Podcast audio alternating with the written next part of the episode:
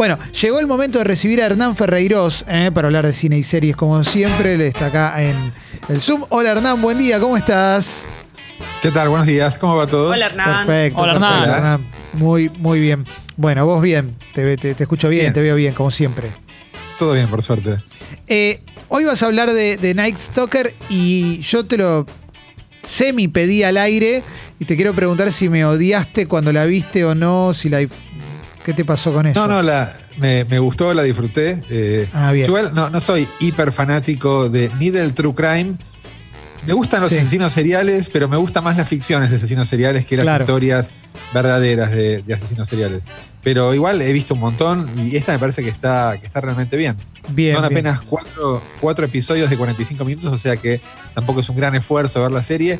Y me parece que lo más especial de esto es la historia del Night Stalker, no más allá de la realización o la serie en sí misma, que me parece que es más o menos estándar. No hay ninguna idea narrativa o de documental en la serie. Est- están- es como todo bastante convencional, ¿no? Es la historia del personaje contada por los policías que investigaron el caso, quien va reconstruyendo toda la investigación, y esto mechado con reenactments, ¿no? Con, eh, las, eh, por ejemplo, una cámara subjetiva que se mete en una casa tal como si fuera el asesino, un martillo cubierto de sangre que rebota en cámara lenta con el piso. Esto es todo como súper estándar en las series de True Crime, como para darle como una especie de condimento más, pero no hay ninguna invención de parte de la Sí. serie para contar esta historia. Me parece que lo bueno es la historia, ¿no? La historia de, de este asesino serial, quien, bueno, e- es una celebridad, entre otras cosas. Yo me estaba acordando que eh, en la banda de Marilyn Manson, todos los integrantes tienen nombre de una estrella de Hollywood y un asesino serial, como, bueno, como Marilyn Monroe y Manson. Sí, Y hay un Twiggy Ramírez, que es por este, por este personaje, claro. eh, por Richard Ramírez, el, el Night Stalker. Y la, la historia está llena de cosas absolutamente increíbles. Por ejemplo, uno de los. Este personaje era, bueno, no solo un asesino serial, sino también un violador, un pedófilo, un torturador, un satanista. Y uno de sus, una de sus víctimas se llamaba Peter Pan.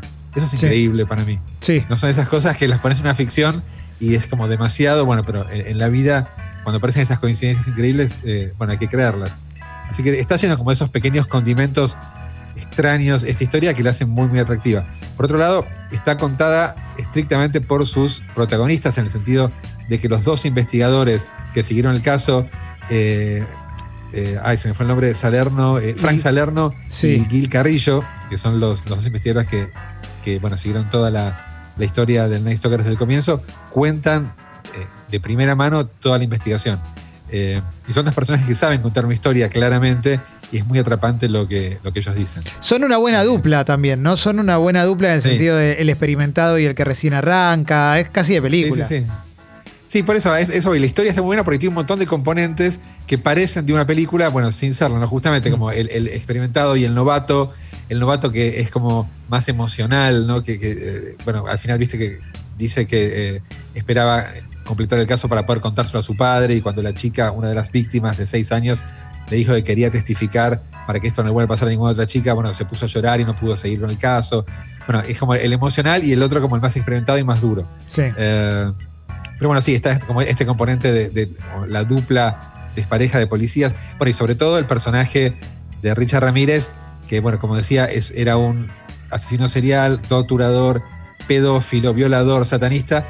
Y cuando vos ves por primera vez la foto que muestran, decís, bueno, sí, este personaje tiene que ser todo esto. Si vos te ponen 10 fotos y te dicen cuál, cuál es el satanista, pedófilo, asesino serial, me parece que claramente marcarías con la mano Sí. a la de Ramírez. Eh, tiene una, una cara realmente muy. ah, es una cara muy angulosa y una mirada muy perversa. Sí. ¿no? Que, bueno, es como si Lombroso hubiera tenido siempre razón.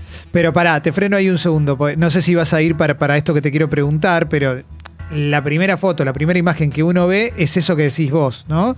Eh, y que coincide con las descripciones que habían dado algunas personas que se lo habían cruzado y demás. Pero con el tiempo hay como una suerte de tuneo que termina pareciendo un modelo. Bueno, sí, sí. eh, bueno, es también lo que, lo que pasa con lo que se cuenta en la historia, que después de que lo. Bueno, vamos a contar lo que pasa, pero eso es lo que, está, que es conocido. Hubo como seis o siete por unas películas basadas en el Night Soccer, Sí. y creo que cualquier persona que esté interesado en los crímenes reales sabe que fue detenido y que murió en prisión. Sí. Así que bueno, e- esto es lo que se cuenta en la serie, pero me parece que no es importante la historia real, sino justamente cómo está contado en la, en la serie. Y bueno, lo que, lo que se muestra acá, efectivamente, que después de que lo detienen, empieza una especie de culto del Night Stalker con montones de fans, ¿no? de, mujeres que le mandan fotos desnudas diciendo que quieren ser sus novias. Y de hecho, tuvo una novia, creo que hasta se casó en la cárcel, el, Night Stalker. Bueno, después eh, creo que su mujer lo abandonó y creo que se- hasta se volvió a casar. Y después, bueno, finalmente murió en el año 2013. Sí, lo abandonó la mujer cuando se probó un caso anterior a los de la serie que no está, que no está mencionado en la serie. Un caso de pedofilia, creo, sí. Sí. Sí, sí. Eh, pero bueno, sí, efectivamente, más allá de, de- de- de su cara de, de demonio directamente, tiene como una especie de glamour este personaje, ¿no? sobre todo cuando aparece en la corte con los anteojos oscuros y el pelo largo. Eh, no es el, el- el- hace- digamos, no tiene la cara, es como, es como un monstruo de una película, justamente, es como un monstruo atractivo en un punto. Sí. ¿no? Eh, incluso cuando le faltan casi todos los dientes, pero hay una foto, la que está con la boca abierta, completamente desdentado y con los dientes podridos, no, no- no da tanto asco como que incrementa el- como la dimensión monstruosa o, o- o satánica del personaje. ¿No te parece como al- al- algo casi alienígena más que un tipo, un pobre tipo con la boca toda hecha, hecha pelota? Sí. ¿no? Es como realmente un personaje con una imagen eh, cautivante lo que se puede decir cautivante de un tipo que hizo estas cosas, ¿no? Claro, claro, Asesino, pedófilo, etcétera. Pero, bueno, como te decía antes, si uno tuviera que elegir en- justamente en una ronda de sospechosos, ¿cuál te parece sin saber nada que es el asesino? Creo que indudablemente se- se- seleccionarías a este personaje por esas facciones tan eh, siniestras que, que tiene. Eh, y esto me parece que tiene que ver también con, con el, el rubro de asesinos seriales en general. Es algo curioso, pero la mayor cantidad de asesinos seriales de la historia apareció en Estados Unidos y ah, fue como de la mano eh, de la cultura de la celebridad. Y hay investigadores que sugieren que justamente el hecho de convertir a los asesinos seriales en celebridades, bueno, como, como en este caso, hace que se multipliquen los asesinos seriales. Así como, viste, como en las noticias aparece una nueva modalidad del crimen, Sí. no sé, se hacen pasar por carteros y después de pronto todos empiezan a aparecer eh, por todas lados esa misma modalidad. Bueno, creo que algo de eso hay en los asesinos seriales. Al convertir a los asesinos en celebridades, se han multiplicado los asesinos seriales en la cultura norteamericana. Sí, y además porque estaba pensando que Estados Unidos eh, es el líder en eso, porque cuando te pones a pensar en asesinos seriales de otros países, no se te ocurren tantos. Casi no se te ocurren, No, hay- de hecho. Eh, yo no, no conozco muchos, hay algunos históricos célebres, Sí, como la, la llamada La. Condesa Sangrienta, Sí. ¿no? el, el Barón de Rey, que era un asesino de niños. Bueno, hay una película muy famosa de Fritz Lang que se llama M, justamente por, por Murder en alemán, es sobre un asesino serial de los años 30, que también curiosamente esa película, que es una ficción, ah, reproduce también un poco la historia de este asesino serial porque eh, al final de M, quienes capturan al asesino son los poblados, lo- los, habitantes de la ciudad. Como aquí, quienes capturan finalmente al Night Stalker son los habitantes de un barrio bajo de Los Ángeles. No, no fue ni la policía, ni, ni el FBI, ni nadie más, sino bueno, aunque la investigación y ya se sabía quién era, fue eh, llevada a cabo por la policía, los que lo atrapan son personas normales, tal como en la historia de, M, el vampiro de Fritz Lang. Así que bueno, tiene muchos componentes, un poco de los que el cine se apropió y otro poco que coinciden con las historias típicas de asesinos seriales de- del cine. Y que claramente los asesinos seriales, por lo menos a partir de los años 90, causaron una fascinación en el público. De hecho, eh, hay no solo montones de eh, historias de true crime de asesinos seriales, sino montones de películas, desde El silencio de los inocentes, que este año cumple Sí. 30 años, hasta ahora creo que hay decenas de películas de asesinos seriales. Y creo que es porque, sí, No, no, no. Eh, eh, viene en consonancia con lo que estabas diciendo, con, lo, con lo que estábamos hablando de, de- de- la del culto al, al asesino serial, la celebridad. Eso me hubiera gustado, no sé si lo hubiera mejorado o empeorado al, al- al- al documental o a, la, o a la serie, pero me hubiera gustado que se indague un poco más en eso. Viste que en un momento te cuenta, hay una escena que en, en el- en la sala, en el hall, afuera del juicio, hay fans del tipo. Me hubiera gustado Sí, sí. que se indague un poco más en eso, como en cómo piensan los que, los que están ahí, o la mujer que se casó con él después, eh, más, más allá del detalle de que le mandaban fotos. Porque esa parte Sí, sí. me resulta muy interesante, la fascinación por esos personajes. es muy curiosa, pero incluso la hemos visto acá en la Argentina. Sí. Cuando, por ejemplo, estaba este chico que fue acusado de eh, violencia de género y creo que de violación, incluso que era el hijo de una jueza, que no me acuerdo cómo se llama, que las chicas después le mandaban mensajes diciendo eso es un caño, fue un caso de hace dos años. El de llamen a mi vieja. El, el de ¿Cómo? llamen a mi vieja era el, el chico del. Sí, de- ese. Sí, no me acuerdo ese, el nombre. estaba acusado de violación, tampoco me acuerdo el nombre, hijo de una Eguillor. jueza. Eguillor, ahí va. Sí, Eguillor. eh, sí, Eguillor, ese. Ahí va, grande. Y fue un comentario que en sus redes sociales se llenó de mensajes de chicas que le decían, sos un caño, violame a mí. Y lo mismo Sí. cuando, de- por no solo cargar la, la tinta sobre las mujeres, cuando fue detenida Nair Galarza, también hubo montones de tipos diciéndole estás buenísima, te amo, te quiero. Sí. Así que hay claramente una fascinación. No es que estos fueran asesinos seriales, ¿no? Pero eran personas que habían cometido un crimen. Sí. Bueno, un crimen de hecho. Sí. Y bueno, despertó algún tipo de fascinación en el público. Una mezcla de su aspecto físico y su celebridad, ¿no? Es- Sí. Bueno, creo que es algo, un mecanismo que evidentemente, lamentablemente tenemos. Eh, una cosa que me parece que está bien en la serie es que le da por lo menos la misma cantidad de voz, o más voz incluso, a las víctimas que al asesino. Eso es lo que a mí me molesta un Mm. poco, porque claramente el personaje que despierta fascinación es el asesino, pero es justamente por esta cosa que te decía antes de convertirlo en una celebridad, me parece que es contraproducente. También me parece contraproducente darle más voz en una serie al que mata que a sus víctimas. Me parece que eso tiene que estar por lo menos equiparado o en todo caso darle preeminencia al relato de las víctimas, que es lo que pasa aquí.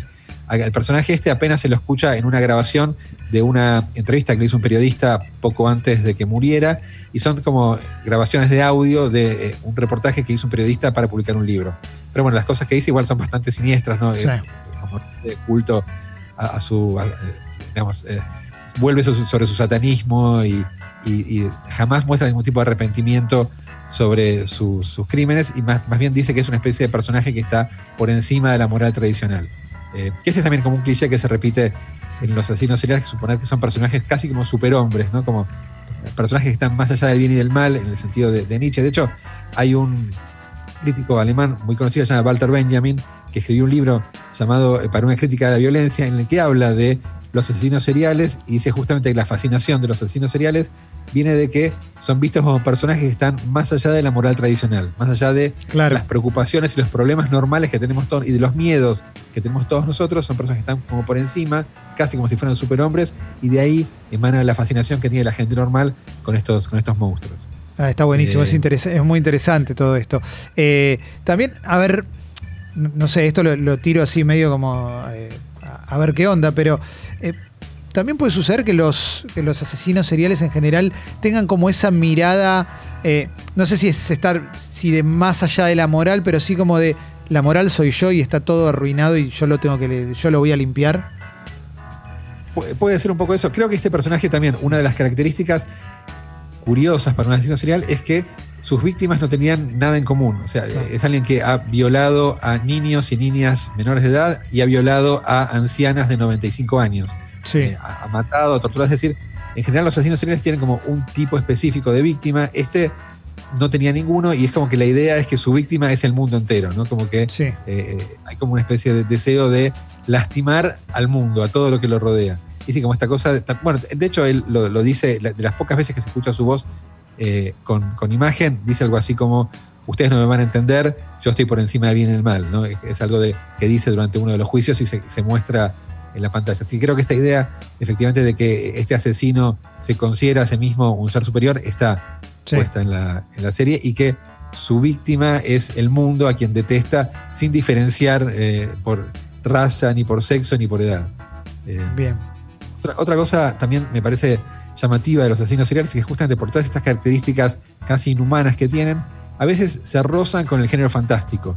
Eh, Stephen King decía que Hannibal Lecter era uno de los grandes personajes de las últimas décadas y que era el Drácula de nuestra generación, o el Drácula de nuestro tiempo. Y hay algo de eso, de que los asesinos seriales son como personajes casi sobrenaturales, ¿no? Por las cosas que Sí. pueden hacer. De hecho, Hannibal Lecter es como la persona más inteligente del mundo, nadie puede superarlo intelectualmente, entonces es como también como una especie de superhombre.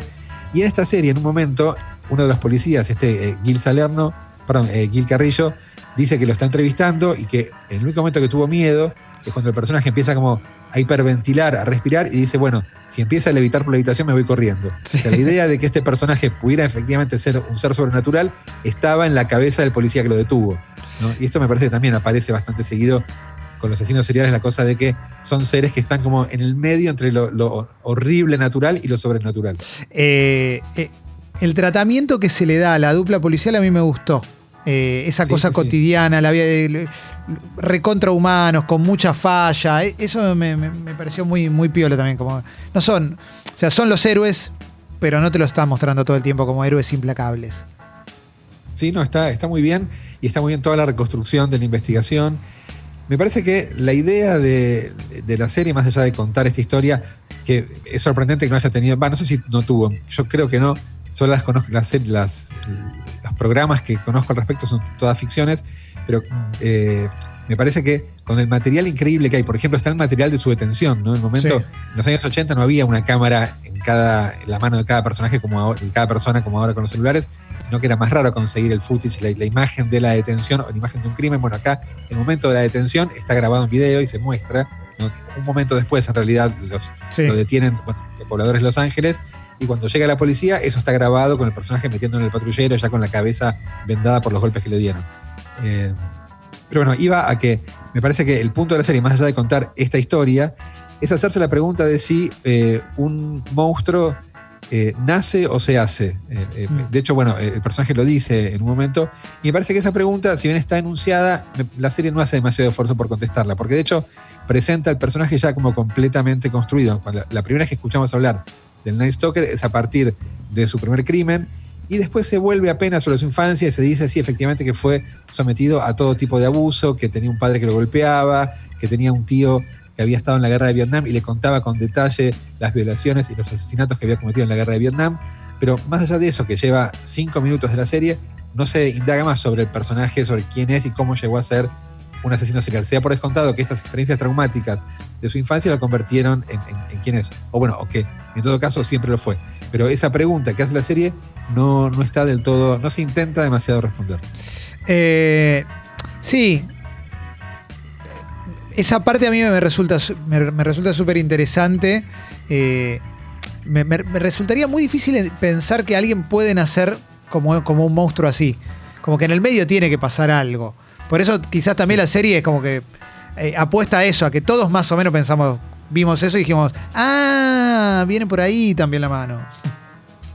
Sí, eh, al mismo tiempo, esto no tiene nada que ver con la serie, pero hace una semana estaba leyendo algo sobre neurociencia y eh, una de las cosas que dicen los neurocientíficos es que las personalidades están, en cierto modo, inscriptas en la estructura de nuestro cerebro, sobre todo con las adicciones, por ejemplo. Las adicciones que uno tiende a ver como un problema de la voluntad en que no puede dejar de comer dulces o que no puede dejar de fumar o que no puede dejar de tomar drogas, no tiene que ver solo con la flaqueza de quien cae en esas adicciones, sino que su cerebro tiene una estructura determinada que es más, que tiende más hacia eso. Para algunas personas es mucho más fácil dejar el cigarrillo que para otras, y eso probablemente tenga un poco que ver con la voluntad y con las, vivencias personales.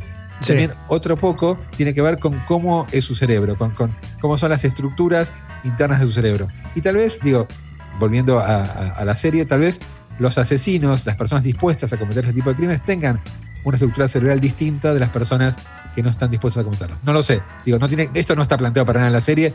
Dado que vos sacaste el tema, te, digo esto. Es una pregunta que uno se puede hacer, por eso me parece que no, es totalmente impertinente la idea de si alguien tiene más tendencia que otro a ser un asesino desde el nacimiento o esto solo se fabrica. Eh, pero insisto, me parece que la serie plantea eso y no hace demasiado esfuerzo por responderlo. Bien, y te gustó, me siento bien porque te gustó la serie. Sí, sí, sí, me, gustó, vi los cuatro capítulos de un tirón. Eh, me parece que también es un poco para ver así. Son cortos, son 45 minutos cada uno. O sea que en tres horas tenés vista la serie. Es como ver una película larga.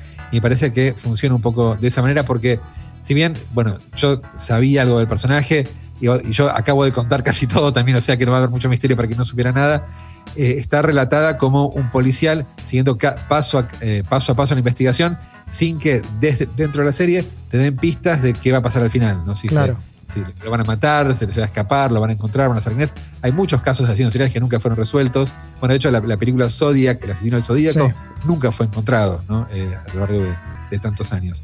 Eh, pero bueno, esta, esta historia me parece que, como te decía al comienzo, la serie está bien narrada, es interesante, los personajes son interesantes, no aporta mucho al género true crime, no tiene ideas que vos no hayas visto antes, pero la historia es tan interesante y tiene tantos condimentos curiosos, como te decía, que una de las víctimas de este pedófilo se llamaba Peter Pan, bueno, las cosas que estuvimos mencionando recién, que lo hacen como eh, eh, especialmente atractivo. Te, freno ahí un segundo y te hago una pregunta, porque trabajás de guionista. ¿Es fácil innovar sobre la estructura de un documental cuando la historia es tan buena que lo, primero o, lo más fácil para hacer es hacer una historia completamente lineal. Pienso en el. Me, pasa con el documental de Vigis, por ejemplo, que a mí me gustó mucho. Y el documental de Vigis es la historia cronológica. Lo que pasa es que está tan buena que el documental gusta. O también me pasó con el documental de Tiger Woods, que son como tres horas y pico, son dos capítulos. Que para mí tiene algunas fallas, pero es tan interesante la historia del tipo que me lo devoré. Después lo pienso y digo, se le podría haber agregado algo. Eh, es fácil agregarle cosas. Eh, o, a veces la historia te gana en ese sentido. Sí, o, también la otra pregunta es si eh, hay, hay, que agregar cosas, ¿no? Claro. tal vez no hay que sacar más que agregar, porque en este caso lo que te decía antes, todas las cosas de reenactments son los más flojos de, la serie, claramente, no están hechos con poca plata y son como escenas que se repiten, las usan varias veces, como la del martillo que rebota en el piso cubierto de sangre, la gota de sangre que cae en cámara lenta sobre un charco, eh, la, la ventana que se abre y la cámara subjetiva que va entrando a la casa. Es como siempre lo mismo y no sé si, le suma demasiado a la serie, pero es como parte del código, ¿no? Uno espera que en una serie de este tipo pasen este tipo de cosas. Entonces por eso te decía que como que toma el código existente y tal vez no se hace demasiadas preguntas de si esto va o, no va, corresponde o no corresponde. Tal vez un documental en el que solo sea un personaje hablando sea mucho más cautivante que uno lleno de estos pequeños reenactments. Jesse. Hernán, igual como espectador, eh, es mucho más atractivo cuando vos sabés que se parece eh, cada vez más a la realidad, como que cuanto más alejado está, como espectadora lo pienso, digo, ah, a, mí me gusta cuando veo una serie documental y digo, todos estos personajes existen en la vida real y esto es tal cual, no sé, a veces por ahí no es tan atractivo, pero si es real, a mí me, resulta más atractivo eso. Claro, bueno, sí, sí, eh, eh, supongo que de ahí también sale toda la fascinación que hay con el True Crime, ¿no? Hay millones de series de, de, este género, sobre todo en los últimos, no sé, cinco o seis años, se han multiplicado por todos lados. Creo que la gente en general al público le gusta saber que las historias que está viendo son reales, pasaron, le pasaron a una persona y no son el invento de, un guionista. Sí, claramente. Sí, eh, esto de, ver hasta dónde podemos llegar, eh, para mí me resulta muy atractivo. De hecho, en este programa comentamos bastante en su momento cuando salió Misterio sin resolver, eh, esa, esa, nueva versión de una, de una serie vieja que presentaba Robert Stack hace los 80. Bueno, que, está el caso de Xavier Dupont de Ligonés, que acá lo mencionamos mucho, lo terminamos casi convirtiendo en un personaje del programa, que era un tipo que mató a toda la familia y nunca más lo volvieron a encontrar. Y no se sabe dónde está y que, y que, decían que hablaba muy bien español, entonces, ¿dónde quedó? Como, nunca, nunca se supo. Eso también, cuando queda abierto el caso y con un personaje así que era perfecto y de un día para el otro cambia todo, o, bueno, como el protagonista del libro El adversario de Manuel Carrere, esos tipos la verdad que son personajes muy atractivos. Sí, sí. Eh, y esto que vos decís antes, la pregunta de hasta dónde podemos llegar, yo igual creo que la respuesta es que no hay límite, ¿no? Claro. Creo que los humanos podemos hacer cualquier cosa, como claramente muestra este personaje que creo que no dejó crimen por cometer. Eh, violó chicos de seis años, torturó a mujeres mientras las violaba. Creo que no quedó crimen que no cometiera. Eh, dentro de lo que comete un asesino serial, ¿no? También hay otro tipo de crímenes mucho más espantosos o igualmente espantosos que hemos sufrido en nuestro país, por ejemplo, y en muchos otros lugares. Sí, totalmente. Un asesino serial eh, generalmente demuestra que no hay límites para los horrores que podemos cometer las, personas. Y creo que esto también es parte del atractivo de estas historias y de, esta serie también con un personaje que justamente parece como la encarnación del demonio, ¿no? Si uno ve la primera foto que se muestra del personaje, si uno tuviera que pensar en cómo representar al demonio, creo que esa cara eh, claramente eh, sería candidata.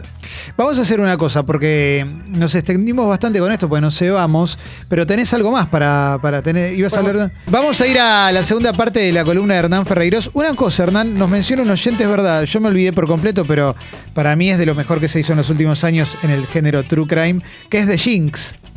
The Jinx, extraordinaria. Sí, sí, sí. La mencionamos aquí una vez. Eh, y aparte, bueno, e-, esa justamente sí produjo una innovación porque es una serie de true crime que resuelve el caso que está investigando. ¿no? El, asesino se confiesa, no sé si accidentalmente o porque quiere hacerlo en el último episodio de la serie, y después fue detenido. Es espectacular. Es, espectacular, sí, sí, gracias al oyente que la recomendó. Pero bueno, salimos de ahí ahora, vamos a un estreno, ¿no? Es un estreno. Sí, un estreno. Así vamos combinando una serie, una película. Sí, genial. Eh, es una película que estrenó Amazon la semana pasada. Se llama El Día del Fin del Mundo o Greenland, como Groenlandia en inglés, en el original eh, norteamericano. Y es, bueno, una historia, como dice su título en castellano, del fin del mundo. Eh, hay un cometa que se acerca a la Tierra las noticias dicen que, como suelen decir habitualmente, no va a pasar nada, va a pasar por el costado, va a pasar cerca, pero no pasa nada. Bueno, parece que finalmente es lo contrario. Empiezan a caer fragmentos sobre la Tierra y después se revela que efectivamente el cometa es lo que llaman un planet killer, eh, un asesino del planeta que va a caer sobre, nuestro, eh, sobre un continente, sobre Europa, y va a terminar con la civilización. Hay algunas personas eh, de todo el mundo que son llamadas para ser salvadas en un búnker y así, bueno, preservar la raza humana. El protagonista es un arquitecto, un constructor de edificios que recibe este llamado y tiene que llevar a su familia desde su casa hasta el búnker, donde, bueno, tiene una oportunidad de salvarse la raza humana. Ese es el planteo de la película y la historia fue vista un millón de veces. Es este personaje con su familia que tiene que ir del lugar A al lugar B y en el trayecto hay un montón de inconvenientes y el primero, que es el que pasa siempre en las películas apocalípticas, es que la familia se separa. Entonces lo primero que tiene que hacer es volver a juntar a su familia, tal como pasa, por ejemplo, la mejor desde este rubro, que es La Guerra de los Mundos de Stephen Spielberg, donde, bueno, efectivamente lo primero que le pasa a Tom Cruise es que tiene que reencontrar a su familia, a, su, a, sus hijos con su madre. Y bueno, la historia pasa también por esto, por llegar al lugar donde está la madre de sus hijos, en medio de una catástrofe generalizada. Bien, eh, mientras tanto, Sucho te pone de fondo la canción de Armagedón. claro, bueno, tiene, sí, sí, sí, tiene, tiene, obvio. Armagedón también era un cometa que iba a chocar sobre la Tierra. En esta película no hay un Bruce Willis que pueda ir en una nave espacial a hacerlo explotar. El cometa, bueno, no voy a decir mucho más sobre la trama, porque así la pueden, quienes quieran verla pueden ir descubriendo la medida que ven la película. Pero bueno, eh, es sobre esto, sobre el inminente choque de un cometa sobre nuestro planeta y sobre todo las vicisitudes que deben pasar los personajes para llegar desde el lugar, desde su casa, hasta el lugar, hasta el posible refugio. Eh, también el hijo de esta pareja necesita insulina, lo que crea un nuevo problema, una nueva diversión, una nueva, un nuevo desvío de la historia para ir llenando más el relato. Bueno, tienen que conseguirle la insulina al hijo, después se pierde y bla, bla, bla. Es todo súper estándar, pero está razonablemente bien realizado. No es una película de altísimo presupuesto, es una película de presupuesto mediano, pero a pesar de eso, luce bien, son convincentes los efectos especiales. El cast es Gerard Butler, no sé si lo recordás, el actor de 300, por ejemplo, que es como una especie de no sé cómo decirte, de, Liam Neeson clase B. Eh, hecho, de hecho, más de una película de, cine catástrofe.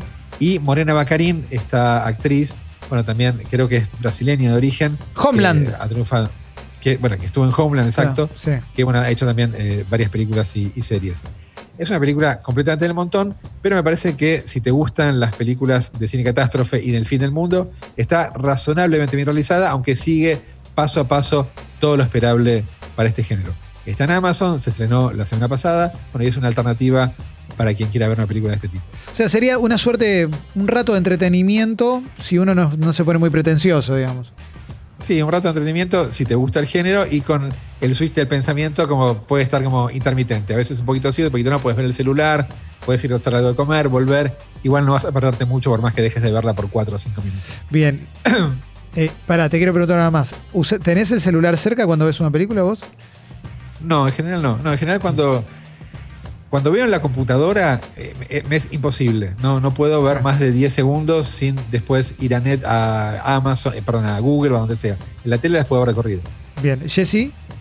Hernán, me llama la atención con Amazon cómo haces para elegir una película nueva o una serie nueva, dado que, no sé si coincidimos, tiene una manera muy rara su, su presentación. Amazon, viste que no es tan intuitivo. Lamentablemente no puedo responder tu pregunta porque no tengo el servicio de Amazon. Así que no, lo usé nunca. ah, ok, ok, ok.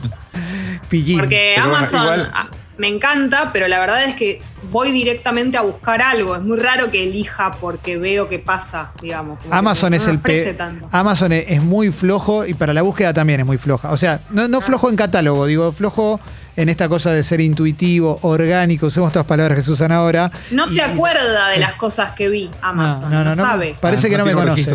Sí. Sí, bueno, igual para, si no te conoce, de última, es. Igual nada, es, es antialgorítmico, que tampoco está mal. Pues Netflix nunca me va a recomendar algo que no salga de lo que ya vi. Y quizás tiene algo escondido que no sé. Bueno. Nos vimos mil veces y me cruza y no me saluda. pasan los mejores laburos, Jessy también. ¿eh? Bien. Pero por ahí es mejor, porque tengo entendido que Netflix, que este servicio de Netflix sí lo tengo, eh, te muestra, no solo te recomienda sino que el catálogo general es distinto para diferentes personas. O sea, me parece que hay películas que están ocultas para un grupo de gente de acuerdo a sus costumbres, a sus, hábitos de, visionado, ¿no? ¿De acuerdo? Claro. Si vos ves muchas películas de un tipo, las, otro tipo de películas no aparecen ni siquiera escondidas en el fondo de tu catálogo, cosa que es bastante rara. Bueno, si, si Amazon no hace esto, por ahí bueno, al menos es una ventaja que podés tener disponible todo lo que tienen todo el tiempo. Pero bueno, es un servicio que lamentablemente no, no tengo. Hernán, gracias una vez más. ¿eh? Nos quedamos con todo esto. Estuvo buenísimo escucharte. Bueno, muchas gracias y nos vemos el jueves que viene. Dale, nos vemos el jueves que viene. La columna de Hernán Ferreiros, por supuesto, la subimos a Sexy People Podcast. Vamos para adelante, Sucho. Sexy People. En tu casita.